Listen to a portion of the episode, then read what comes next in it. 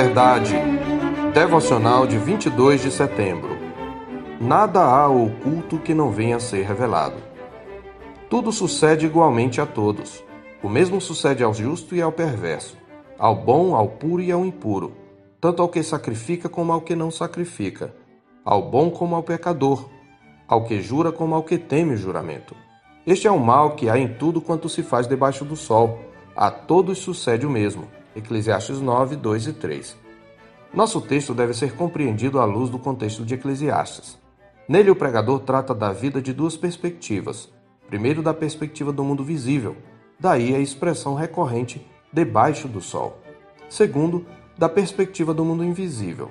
Da primeira perspectiva, que é talvez a mais enfatizada no livro, o autor sagrado nos apercebe de que tudo neste mundo é passageiro e nebuloso como vapor Nada tem valor permanente e nem sempre aquilo que fazemos nos traz o resultado que esperamos.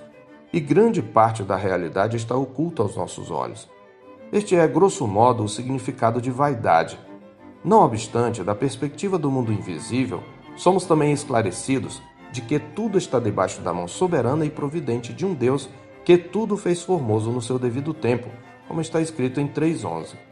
Nossa grande dificuldade é equacionar esta última verdade com os mistérios e dilemas da vida. E é nessa perspectiva do mundo visível que o pregador havia abordado nos versículos anteriores dois mistérios: a presença da injustiça no mundo e a incerteza quanto ao futuro. Agora ele aborda um terceiro, o fato de que tudo sucede igualmente a todos. O pregador menciona três fatos da vida que comprovam esta verdade. E o primeiro deles é que amor e ódio Prosperidade e adversidade vêm sobre todos, bons e maus, justos e injustos, como ele diz nos versos 2 e 3. Na verdade, ao refletir sobre as incertezas quanto ao futuro, um dos mistérios da vida debaixo do sol, o pregador já tinha notado no verso 1 que, mesmo no caso dos justos e sábios, se é amor ou se é ódio que está à sua espera, não o sabe o homem. Tudo lhe está oculto no futuro.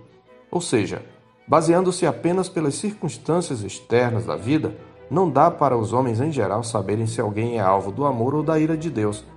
Embora alguns comentaristas entendam que aqui se refere ao amor e ódio da parte dos homens e não de Deus, a questão que se levanta no final é a mesma: a todos sucede o mesmo. Essa constatação negativa tem seu lado positivo na declaração de Jesus sobre a assim chamada graça comum, pela qual Deus faz nascer o seu sol sobre maus e bons e vir chuvas sobre justos e injustos, em Mateus 5:45. Ambas as formas expressam a mesma verdade de que Deus não necessariamente ama os que faz prosperar, nem odeia aqueles a quem envia adversidades. Debaixo do sol, tanto justos quanto perversos têm experiências de dor e de prazer. Do ponto de vista desta vida, há justo que sofre e perverso que se dá bem. Isto significa que, embora nossas ações tenham consequências, nem todo sofrimento é resultado direto de pecados pessoais. Em segundo lugar, ele mostra que a corrupção da natureza humana também atingiu a todos. Verso 3, parte B, diz: Também o coração dos homens, que no original é filhos de Adão, está cheio de maldade. Nele há desvarios ou loucura enquanto vivem. Aqui, mais uma vez, temos uma doutrina já revelada em trechos anteriores, a da depravação total. No capítulo 7, verso 29, está escrito: Eis o que tão somente achei, que Deus fez o homem reto mas ele se meteu em muitas astúcias. Conhecemos bem essa doutrina amplamente ensinada nas Escrituras, pois todos pecaram e carecem da glória de Deus, diz a palavra em Romanos 3:23. Aqueles que são declarados por Deus justos o são com base na justiça de Cristo atribuída a eles pela fé. E a perspectiva que o justo ou verdadeiro sábio, o piedoso tem de si mesmo é esta: em mim, isto é, na minha carne, não habita bem nenhum, como reconhece Paulo em Romanos 7:18a. Logo, a corrupção moral é outro fato comum a todos. Em terceiro lugar, a morte também chega para todos. Verso 3c. Depois, rumo aos mortos, conclui o pregador. Sem a luz da esperança cristã, a morte em nosso texto não é apenas um fenômeno natural, mas um mal invencível, como comenta Michael Eaton. Corrupção e morte evidenciam a sentença sobre nossa natureza caída e revelam a ira de Deus contra toda a impiedade e perversão dos homens que suprimem a verdade pela injustiça, como declara Paulo em Romanos 1,18.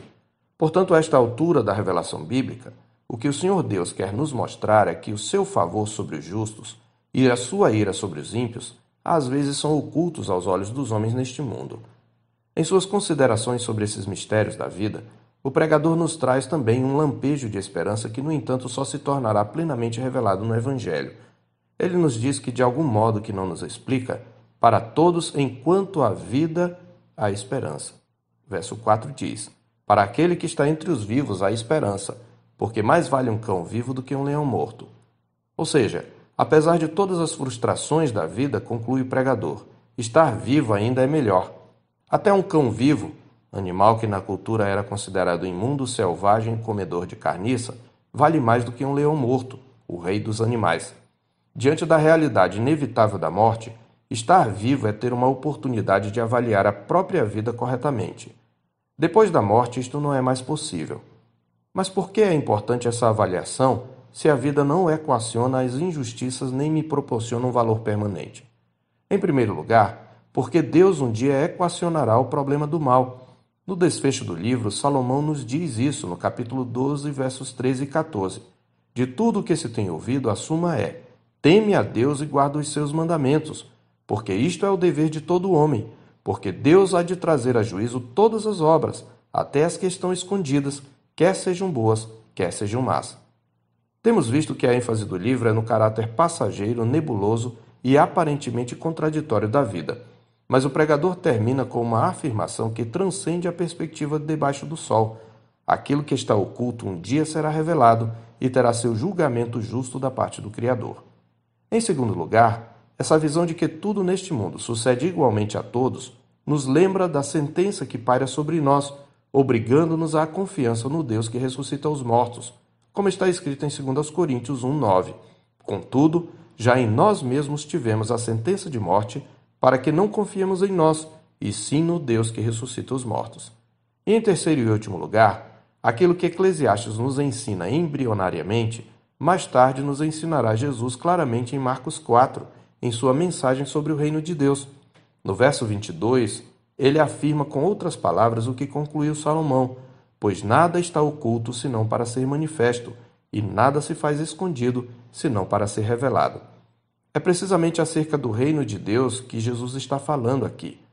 Por isso, na parábola da semente, que se segue à sua afirmação, ele ensina: o reino de Deus é assim como se um homem lançasse a semente à terra, depois dormisse e se levantasse de noite e de dia, e a semente germinasse e crescesse, não sabendo ele como. A terra por si mesma frutifica, primeiro a erva, depois a espiga e por fim o grão cheio na espiga. E quando o fruto já está maduro, logo se lhe mete a foice, porque é chegada a ceifa. Versículos 26 a 29. Depois do trabalho duro da semeadura, o agricultor dorme e se levanta.